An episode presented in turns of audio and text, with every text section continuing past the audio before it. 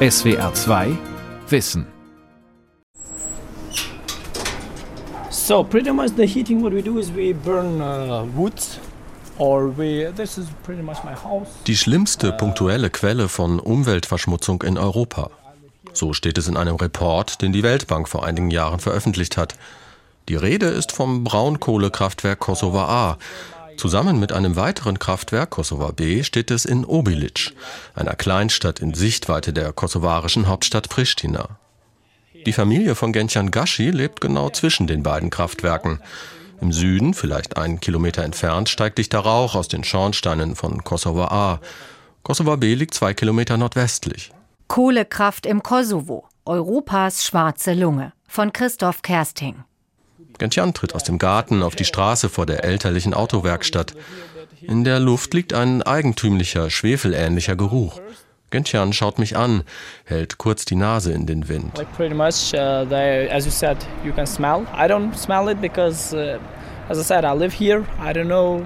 I, I'm so used to it and I don't smell anything. Du sagst, es riecht? Ich rieche nichts. Ich lebe hier und bin so daran gewöhnt, dass ich das überhaupt nicht mehr wahrnehme. Aber Leute, die von außerhalb kommen, sagen das immer sofort. Was für ein ätzender Geruch. Dabei geht das ja noch. Die Filter von Kosovo A arbeiten, das sieht man. Aber manchmal nachts um drei, vier Uhr wachst du auf und da kommt ein dicker schwarzer Rauch aus den Schornsteinen. Das ist richtig beißend. Da müssen wir ganz schnell die Fenster zumachen. Der Betreiber Keck sagt dazu nichts. Die streiten das ab, wenn Leute nachfragen. Was verbrennt ihr da nachts? Die Balkanrepublik Kosovo. Ein junger Staat, der mit Korruption, ethnischen Konflikten und Abwanderung zu kämpfen hat. Und mit einer Altlast aus jugoslawischen Zeiten. Das Land produziert bis heute 95 Prozent seines Stroms aus Braunkohle in den beiden völlig veralteten Kraftwerken in Obilic. Die Folgen für Mensch und Umwelt? Deutlich erhöhte Krebsraten und katastrophale Luftwerte. When uh, K4 first came to Kosovo, they wanted to build a base around here. Gentian erzählt die Geschichte von der internationalen Schutztruppe KFOR, die bis heute im Kosovo präsent ist.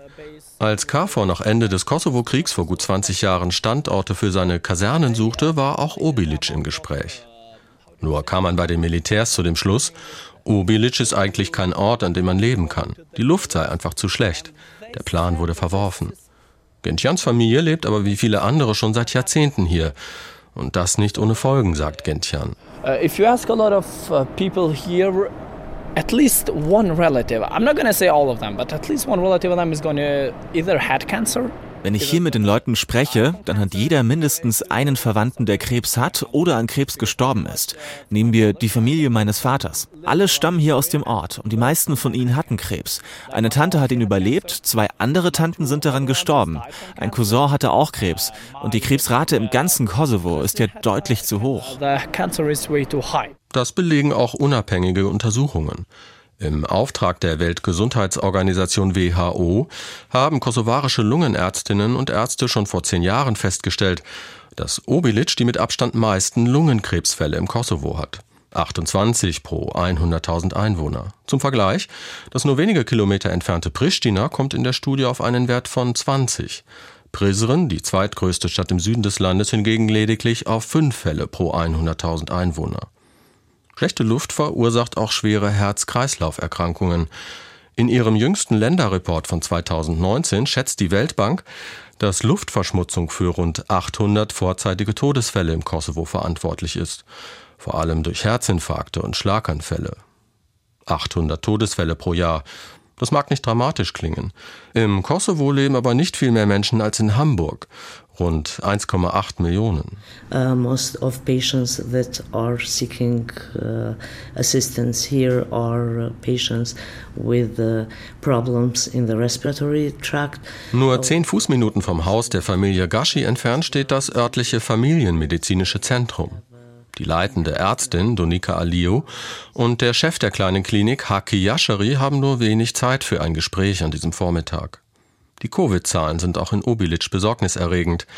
Herz-, Kreislauf- und Atemwegserkrankungen seien in Obilic jedenfalls ein ernsthaftes Problem, berichtet der Arzt Haki Yashari auf dem Flur vorm Wartebereich der Klinik. Problemi është që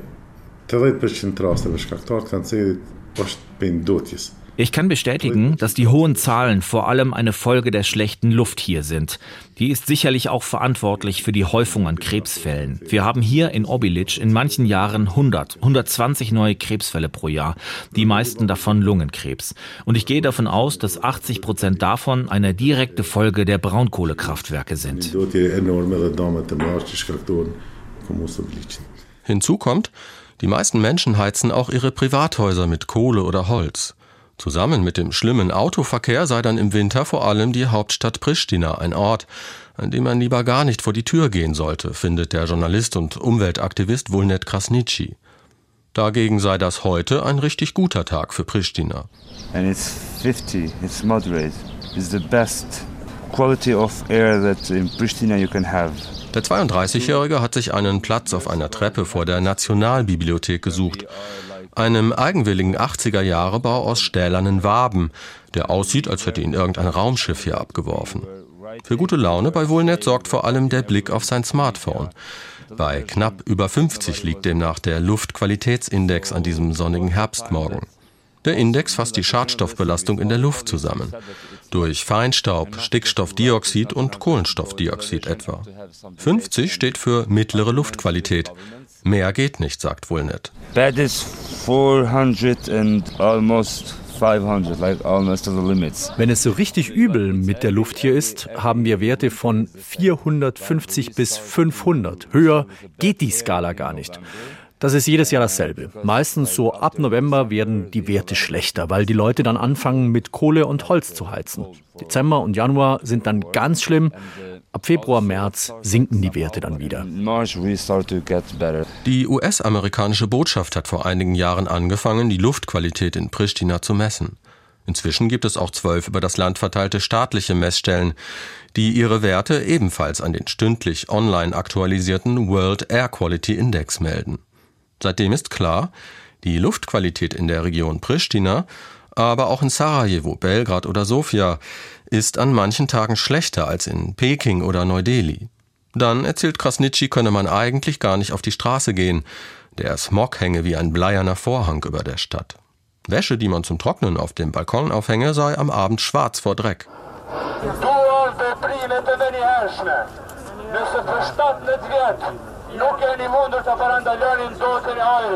Wohlnet war ganz vorne mit dabei, als 2016 die ersten Proteste gegen die schlechte Luft organisiert wurden.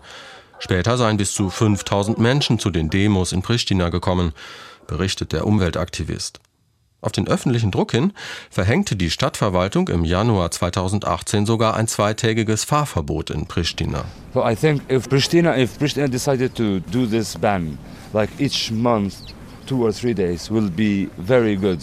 Das reicht aber nicht. Das bringt nur etwas, wenn die Stadt so ein Fahrverbot jeden Monat für zwei, drei Tage verhängen würde. Insgesamt fehlt hier aber ein echter politischer Wille, die Dinge zu ändern. Da muss die EU ihren Druck erhöhen. Das ist das einzige Mittel, das hier Dinge bewegt. Und wir sprechen ja nicht nur über Kosovo. Diese schlechten Luftwerte haben wir ja auch in Sarajevo, in Skopje, auf dem gesamten Balkan. It's not only Kosovo, because if you see the whole Balkan is the same. We have, I can show you, I will show you now the uh, other parts. Uh, I have in the map when you can see a lot of other fields that they are around more than 1000 acres. Verantwortlich für den Betrieb der beiden Kraftwerke in Obilic ist der staatliche Energieversorger KEK und dessen Sprecher Skender Buzzoli sitzt Tag für Tag vor zwei der dreckigsten Kohlekraftwerke Europas. Der 50-Jährige hat schon für die UNO-Verwaltungsmission im Kosovo gearbeitet dann für den Flughafen Pristina. Eine gerahmte Urkunde neben seiner Bürotür verrät, auch in der kosovarischen Befreiungsarmee UCK war Buzzoli aktiv in den 1990er Jahren. An der Wand hinter seinem Schreibtisch hat der Kecksprecher eine Fototapete anbringen lassen. Darauf zu sehen, alle wichtigen Standorte von Keck. Besonders hervorgehoben die beiden Kohlekraftwerke Kosova A und B. Wenn man bei klarem Wetter aufs Dach der Keck-Zentrale im Zentrum von Pristina steigt, dann sind die riesigen Rauchschwaden der beiden Kraftwerke in Obilic zu sehen. Sie stehen nur wenige Kilometer weiter westlich. Skender Buzzoli mit Zigarette im Mund hat eine Videopräsentation auf seinem Rechner gestartet. Ein etwas ungelenker Flug über eine virtuelle Landschaft.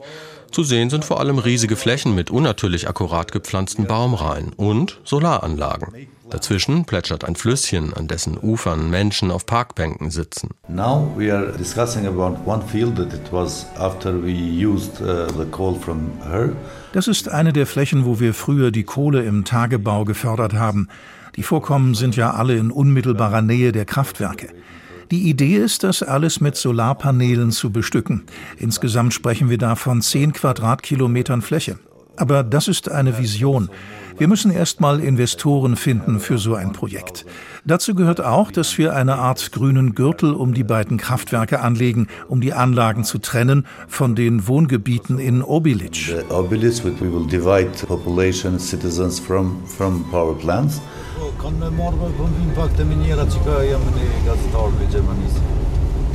Eine Viertelstunde später nähern wir uns in Skanders Dienstwagen der Realität von Obilic. Und der Werbefilm über grüne Energie und Baumreihen ist schnell vergessen. Vor uns erhebt sich die riesige Anlage des Kraftwerks Kosovo A mit seinen fünf Schornsteinen. Um das Kraftwerk herum ein Gewirr aus Rohrleitungen und Förderbändern. Wir biegen ab und müssen einfach dem ratternden Förderband entlang der Schlammpiste mit tiefen Schlaglöchern folgen. Immer wieder hetzen wilde Hundemeuten neben dem Auto her. Es regnet wie aus Eimern und zusammen mit der Aussicht auf das veraltete Kraftwerk aus den 1960er Jahren wäre das Ganze eine Top-Kulisse für einen Endzeit-Blockbuster. Skender Buzzolis Laune kann das nicht wirklich etwas anhaben. Er erzählt, wo die Fahrt jetzt erst einmal hingeht.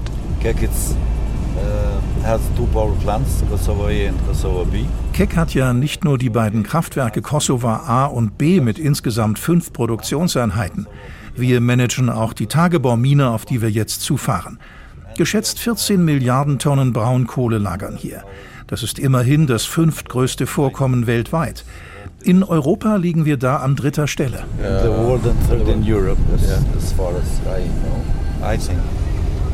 Wir steigen nur kurz aus, es schüttet noch immer. Von einem Plateau oberhalb der Mine geht der Blick bis zu 150 Meter in die Tiefe. Seit 2010 wird an dieser Stelle die Kohle abgebaut. 8 Millionen Tonnen pro Jahr und über Förderbänder direkt in die nahen Kraftwerke transportiert. Diebstahl sei ein Problem, räumt Skender Buzzolli ein.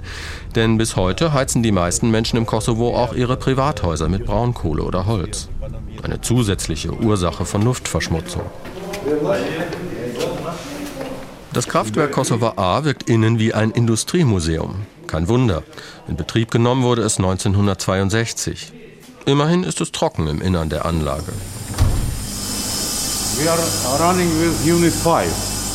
An diesem Vormittag läuft in der riesigen Halle nur eine von fünf Turbinen. Zwei seien gar nicht mehr am Netz, zwei weitere würden gerade überholt, berichtet der diensthabende Ingenieur. Etwa 140 Megawatt pro Stunde produziere die Anlage im Normalfall etwa ein Viertel dessen, was das deutlich jüngere Kraftwerk Kosovo B leistet.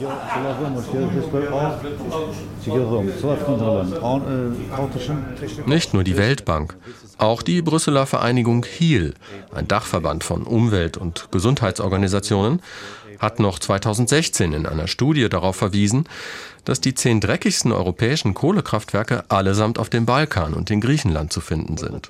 Trauriger Spitzenreiter damals Kosovo A mit einem jährlichen Ausstoß von fast 5000 Tonnen Feinstaub, mit einer Partikelgröße kleiner als 2,5 Mikrometer. Ultrafeine Partikel, die tief in die Lunge eindringen und als krebserregend gelten. Auf dieser Schmutzliste landete das zweite Kraftwerk Kosovo B an dritter Stelle, hinter dem Kraftwerk Bitola im benachbarten Nordmazedonien.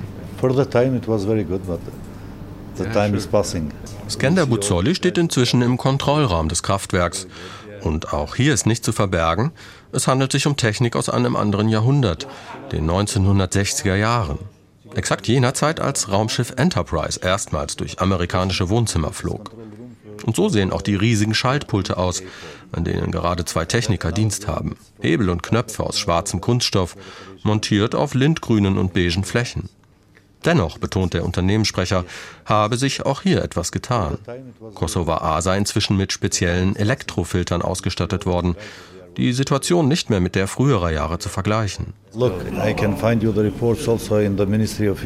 Also Wir müssen diese ganzen Daten ja wöchentlich an unser Umweltministerium melden. Und Kosovo A ist inzwischen, was schädliche Feinstaubpartikel angeht, deutlich besser aufgestellt als Kosovo B durch die Filter.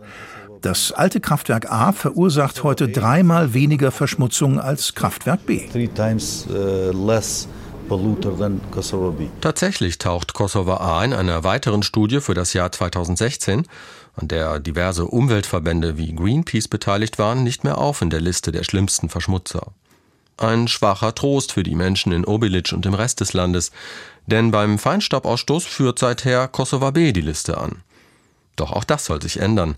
Diese Nachricht hatte jedenfalls der EU-Außenbeauftragte Josep Borrell im Gepäck, als er im Januar 2020 zu seinem Antrittsbesuch beim potenziellen EU-Beitrittskandidaten Kosovo nach Pristina reiste. Die EU stellt demnach 76 Millionen Euro zur Verfügung, um auch Kosovo B, gebaut 1984, mit moderner Filtertechnik auszurüsten. 35 mal weniger Feinstaub, viermal weniger Stickoxide sollen so in die Außenluft gelangen. Eigentlich hätte der Einbau der Filter längst starten sollen, erzählt Skender Buzzolli auf der Rückfahrt nach Pristina. Aber wegen Covid-19 habe sich auch dieses Projekt nach hinten verschoben. Ende 2023 sollen die Arbeiten abgeschlossen sein. Was aber auch bedeutet, Kohle wird in Obilic wohl noch viele Jahre verfeuert werden. Umweltprobleme und Luftverschmutzung im Kosovo. Damit beschäftigt sich auch Secir Veselay schon seit vielen Jahren. Der Biologe von der Uni Pristina hat sich schon diverse Male live im Fernsehen mit Keck-Vertretern angelegt. Der Energieversorger, so Weseleis Vorwurf, spiele seine Rolle beim Thema Luftverschmutzung gerne runter, mit Verweis auf das private Heizen mit Kohle und die alten Autos im Kosovo. I still keep Keck as a main air KEK e ist aber ganz klar der Verschmutzer Nummer eins hier bei uns. Und das betrifft nicht nur die Luft, sondern auch Wasser und Boden. Das Problem ist ganz einfach, dass KEK e als Energiemonopolist hier in einer ziemlich komfortablen Situation ist. Die sagen, okay, wenn ihr saubere Luft wollt, dann stoppen wir eben unsere Produktion. Und dann könnt ihr ja sehen, woher ihr eure Energie bekommt. Ich erwidere dann immer, ihr sollt nicht die Kraftwerke ausschalten, aber ihr braucht eine Vision, eine Strategie, um das Thema Luft und Umwelt Umwelt anzugehen. Bei uns ist es aber leider so, dass bei jedem Regierungswechsel gerne alles über den Haufen geworfen wird, was die Vorgängerregierung als Marschroute ausgegeben hat. Kosovo ist immer noch weit davon entfernt, längerfristig bestimmte politische Ziele und Strategien zu verfolgen. Da wird immer auf Sicht gefahren. Der Energieversorger Keck ist dem Wirtschaftsministerium unterstellt, das in der Fußgängerzone von Pristina seine Büros quasi Tür an Tür mit der Keck-Zentrale hat. Seit dem Regierungswechsel und Amtsantritt von Premier Albin Kurti im März 2021 leitet die 37-jährige Artane Risvanolli das Wirtschaftsressort. Die Ministerin will gar nicht lange um den heißen Brei herumreden. Das ganze Thema Energieproduktion und Effizienz sei zusammen mit der Umweltproblematik eine der wesentlichen Herausforderungen für ihr Land. It is not exactly the ideal scenario we would like to have. Das ist natürlich alles andere als eine ideale Situation, die wir hier haben. Was wir vor allem ändern müssen, ist der Anteil an Strom, der aus Braunkohle produziert wird. Das sind heute 95 Prozent. Wir müssen da deutlich mehr erneuerbare Energien fördern. Mit Windenergie etwa produzieren wir heute gerade einmal 34 Megawatt Strom. Mit Solaranlagen 10 Megawatt plus 100 Megawatt aus Wasserkraft. Der Windanteil zum Beispiel soll sich aber schon 2022 deutlich erhöhen durch neue Anlagen. Tatsächlich soll ein neuer Windpark im Nordkosovo mit 27 Turbinen bald ans Netz gehen und dann mit einer Leistung von 105 Megawatt bis zu 10 Prozent des Strombedarfs im Land abdecken. Eine weitere Alternative zum dreckigen Strom aus Braunkohle wäre der Anschluss an bestehende Gasnetze im benachbarten Nordmazedonien oder Albanien. Ein Projekt, für das die USA 200 Millionen Dollar Unterstützung in Aussicht gestellt haben. Man prüfe die Gasoptionen, betont Wirtschaftsministerin Risvanolli. So einfach sei das Ganze allerdings nicht. The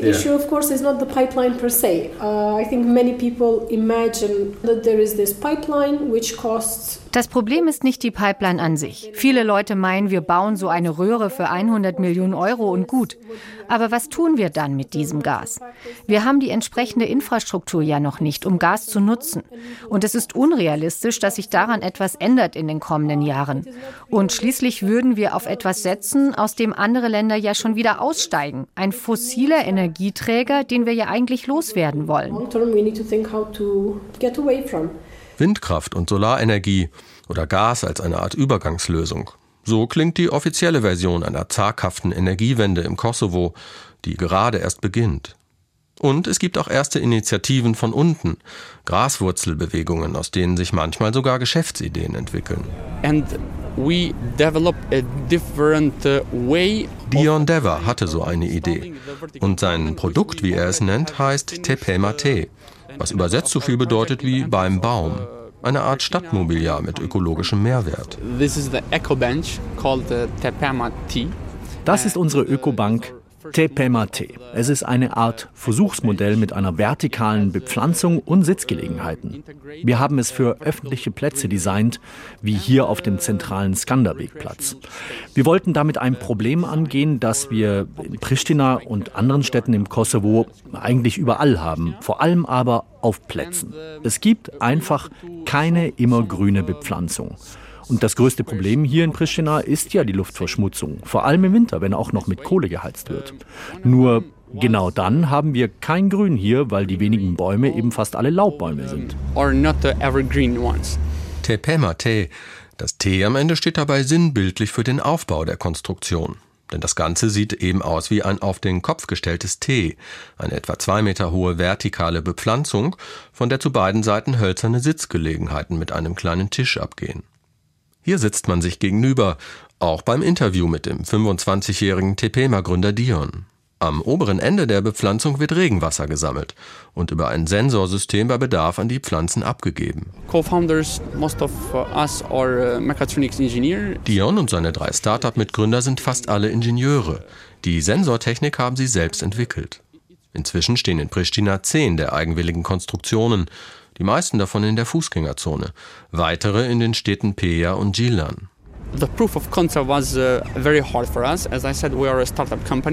Der Anfang war schon ziemlich schwierig für uns als Startup. Wir mussten da erstmal ganz viel Vertrauensarbeit leisten bei den zuständigen Behörden und das braucht Zeit. Eigentlich fanden das alle gut, mit denen wir gesprochen haben bei der Stadtverwaltung hier.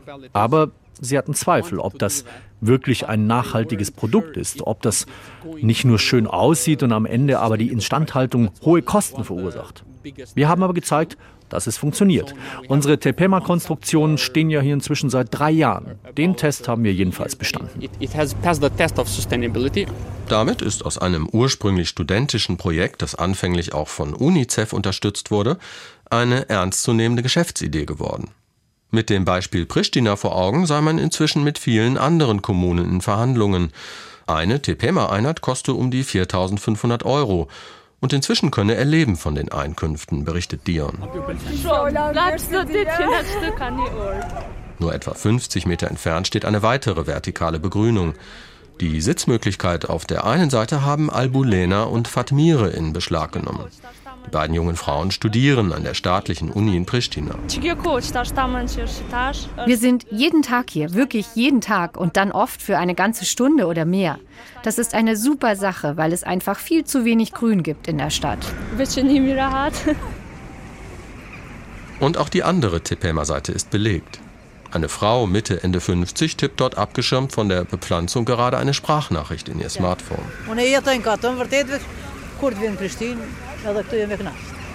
Sie komme aus einem Dorf in der Nähe, erzählt sie, und sei es daher gewöhnt, viel Natur um sich zu haben.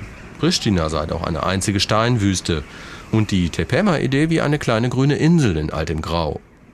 Für Dion Dever und seine Mitstreiter sind diese mobilen Inseln allerdings nur ein erster Schritt. Unsere Vision, unser Ziel ist es, großflächig Gebäude zu begrünen und so die Energiekosten zu senken durch eine bessere Isolierung. Auf diese Weise sollen dann pro Haushalt 30 Prozent weniger CO2 produziert werden. Damit müssen wir endlich auch im Kosovo anfangen und das ist unser Beitrag für eine bessere Luft, für einen sauberen Planeten. Mit dieser Idee und mit unserer Tepema-Bepflanzung sind wir da schon so etwas wie Pioniere. aber es ist eben auch nicht schwer, egal womit im Kosovo ein Pionier zu sein. In country of Kosovo, it is not very hard to be a pioneer of something. In Dions Rücken steht ein Hochhaus, das den Skanderbeg-Platz im Nordwesten begrenzt. Hinter der Glasfassade hat die EU-Vertretung im Kosovo ihre Büros in einem der modernsten Gebäude Pristinas. So oder ähnlich ist es in allen Ländern des Westbalkans, die bisher vergeblich auf eine Eintrittskarte nach Brüssel warten, sei es Albanien, Nordmazedonien oder Serbien. Die EU ist vor Ort, schaut aber eher von oben herab auf die Lage, statt sich unten unters Volk zu mischen. So empfindet es zumindest der kosovarische Jungunternehmer Dion Dever. Most of the funds that are coming from uh, European Union die meisten EU-Gelder hier sind ja von vornherein zweckgebunden. Es müsste aber viel genauer, auch im Kleinen, hingeschaut werden. Was brauchen wir eigentlich? Und da sind nun mal die größten Probleme fehlende Energieeffizienz, schlechte Luft, das Heizen mit Kohle in Privathaushalten. Und dafür müsste auch die EU viel mehr raus auf die Straße gehen. Die wichtigsten Erkenntnisse, das weiß ich aus meiner Erfahrung als junger Unternehmer, gewinnst du doch, wenn du vor Ort mit den Leuten sprichst. The interviewing the locals. So, there is it. Zurück bei Gentian Gashi im Garten seines Elternhauses in Obilic. Auch ihm sind die begrünten Sitzgelegenheiten in der Fußgängerzone von Pristina schon aufgefallen. Eine gute Sache sei das sicher. Beim Thema Bäume verdüstert sich allerdings seine Miene. See the trees. My father used to say that back on the days even the apples Du siehst ja die Bäume hier. Mein Vater sagt immer, sogar die Äpfel waren früher anders. Klar, da hängen jetzt auch welche dran, aber die sind viel zu klein. Die meisten faulen weg, bevor sie reif werden. Viele Leute hier hatten früher auch Kühe. Heute nicht mehr. Die Tiere waren immer öfter krank. Und man will ja auch kein Fleisch essen von Rindern, die in einer solchen Umgebung aufwachsen. Die Tiere, die man hier noch so sieht, die sehen alle nicht gesund aus. Die sind viel zu dünn. Ich bin kein Landwirt. Ich bin auch kein Mediziner. Aber wenn du diese ganzen einzelnen Punkte nimmst und sie verbindest, dann ist doch klar, hier stimmt was nicht. Take this, take that, take this, take that, something's going to happen. Gentian ist 25 Jahre alt und auch er selbst habe gesundheitliche Probleme, sagt er, mit Lunge und Knochen vor allem. Das gehe fast allen seiner Freunde so. Er will jedenfalls lieber heute als morgen weg aus Obilic, am liebsten nach Belgien, wo seine ältere Schwester lebt und eine Familie hat. Das Haus würden seine Eltern sofort verkaufen, es sei aber quasi unverkäuflich an diesem Standort. So yeah, to be honest, I don't feel safe here. To be honest, literally, I never was. Ganz ehrlich, ich fühle mich hier einfach nicht sicher und ich habe mich auch nie sicher gefühlt. Ich würde gerne eine Familie gründen, aber definitiv nicht hier. Das ist einfach zu gefährlich. 90 Prozent der Leute wollen weg von hier. Logisch, niemand sagt ja, das ist das, was ich mir vorstelle für mein Leben. Aufwachen und sehen, wie die Kohle verbrannt wird. Ein Leben wie im kleinen Tschernobyl. Das will doch niemand. Living in the middle of, let's call it a small Chernobyl. SWR 2 Wissen. Kohlekraft im Kosovo. Autor und Sprecher Christoph Kersting. Redaktion Martin Kramlich. SWR 2 Wissen. Manuskripte und weiterführende Informationen zu unserem Podcast und den einzelnen Folgen gibt es unter swr2wissen.de.